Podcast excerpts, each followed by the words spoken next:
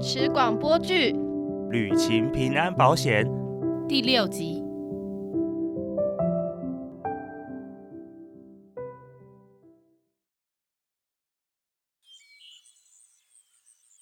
终于出来了，你们看，天亮了，好刺眼，真的就像世外桃源一样。这里是一个浑然天成的巨大天坑，深达数百米，占地广阔，传说是被陨石砸出来的。砸出这么大的洞，还不会世界末日吗？应该是受到侵蚀，所以洞顶崩塌形成的吧？陨石的说法是怎么知道的？听说的啊、实际上的成因我也不知道。所以你是道听途说的吗？不，这就要说到那本神奇的书啦。书？什么书？这是我发现的地方。你发现的？谁没事会发现一个天坑啊？有一次，我看见一个游民坐在一个废弃的停车场，他太小了，身边很多塑胶袋，你不仔细看根本看不到那里有一个人。然后呢？我走过去才看到他在用路灯看书，就把刚刚买的宵夜放在他旁边。结果他忽然说话吓我一跳，他说他那本书看完了给我。我说我不看书的，他回不看书也没关系，但是他不是乞丐，不能平白接受别人的恩惠，所以要用来交换这份食物。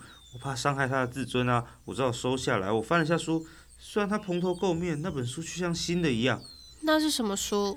一本国中的教科书，虽然是新的，却很多笔记。我回家后就放着，有事没事就翻来看看。那些笔记基本上都是很正常的笔记，就像是老师上课教学生抄的。但我后来看到《桃花源记》那一刻，写了一行字，是地址，就是这里，还说了里面的情景。好奇心驱使之下，我就来找啦。我来到这里第四次才知道怎么进去，进去里面就跟笔记描述的一模一样。那天之后，我每个晚上同一时间都去看，它已经不见了，再也没出现过了。所以你就霸占了这个天坑吗？这样鸠占鹊巢不好吧？我想说里面放着也是放着啊，不如有点用，所以我就回报给公司，他们之后在里面开发利用，我也很满意啊。不会有人误打误撞跑进来吗？应该是不会啦，铁门跟连接到的人孔盖都有密码锁，而且入口都有人看着。有吗？我们刚刚来的路上都没有遇到人啊。你刚刚不是被水滴到了吗？啊那是公司的人吗？你刚刚被滴到的时候，脸脸有抬起来看对吧？对，但我什么也没看到。但你的脸已经被上面的监视器照到了，不然我们就会巧遇到三四个很像流氓的人蹲在铁门里面抽烟，然后刚好有带棒球棍，但不会打棒球，只会问你怎么来的。太可怕了吧？更可怕的还在后头，什么东西？这里死过人。天哪！你说什么？太可怕了吧？紧张什么啊？哪个地方没死过人？是没错啦，这么怕鬼哦？你不是很想成为他们的一员吗？我是怕黑好吗？不是怕鬼。你说之前死过人的地方在哪里？正前方就趴在我们现在走的那个花棚架走到上方，呃，我可以回头吗？可以啊。但那个地道你要自己再走二十几分钟才能出去哦。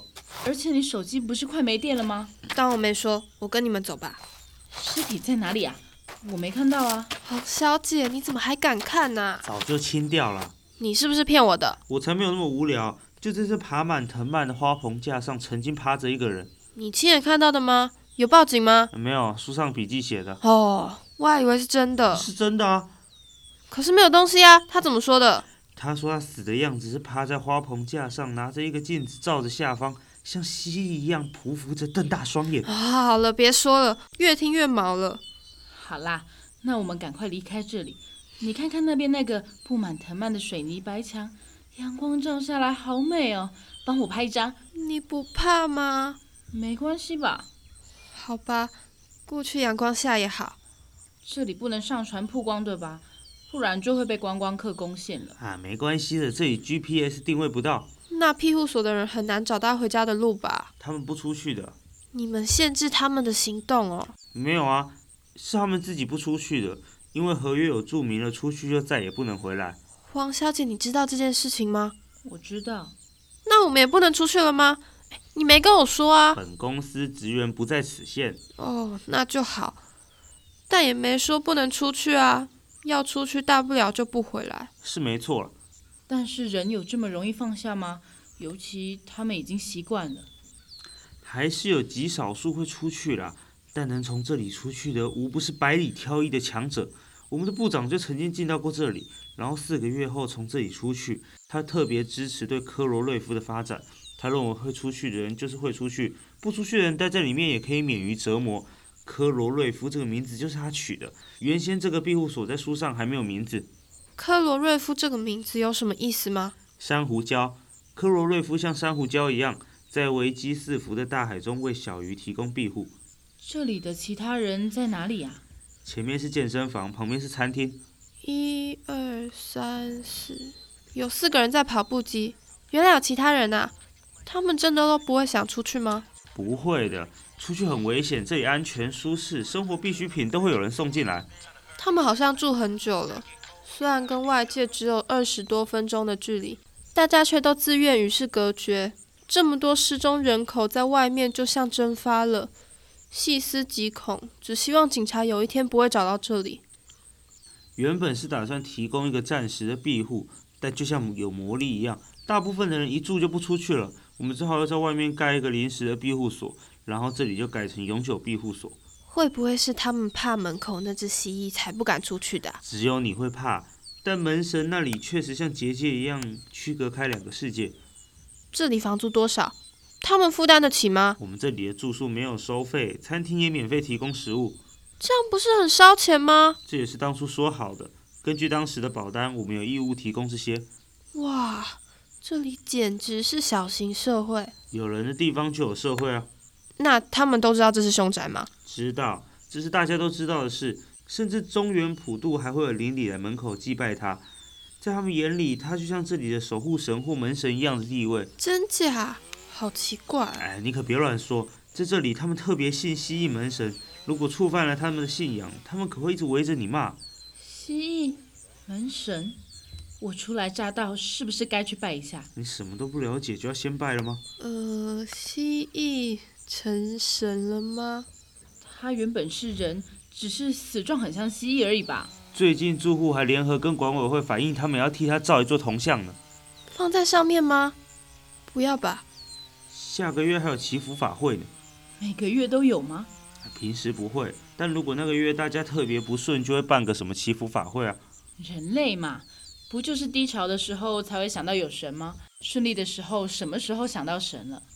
那你不要乱跟他们讲蜥蜴人的故事，不就没事了？一开始公司是想尽告知的义务，不隐瞒这件事情，告诉他们这里确实曾经死过人，不介意再居住。居民知道后也害怕被他侵扰，所以自发性的祭祀求安定。后来香火越来越旺，都说很灵，竟然演变成求财、求子、求姻缘。听说有个住户说是被托梦，隔几天失踪的鹦鹉就自己飞回家了，现在每个月都还会来还愿呢。你不应该跟居民说蜥蜴人的事，真实性还有待验证。我们只是尽告知的义务而已，替客户决定不是我们该做的事。我们的工作是据实以告，这样只会带来恐慌。所以为了维持安定，就要隐瞒真相吗？冰也没有想到将会发生的事吧？若此处该有一位神，则必将会有一位神。即使他不说，还是会有神的。敬畏鬼神就是人的天性。雷洛蒙公司本想遏制这个歪风，但自从西医门神出现后，公司的意见相信件减少一半以上，大大减轻客服中心的工作量。才发现居民转网写一张张的祈愿卡绑在花棚架上，这样有用吗？还真的有些莫名其妙就被解决了、这么神奇，难不成门神真的要保佑他们？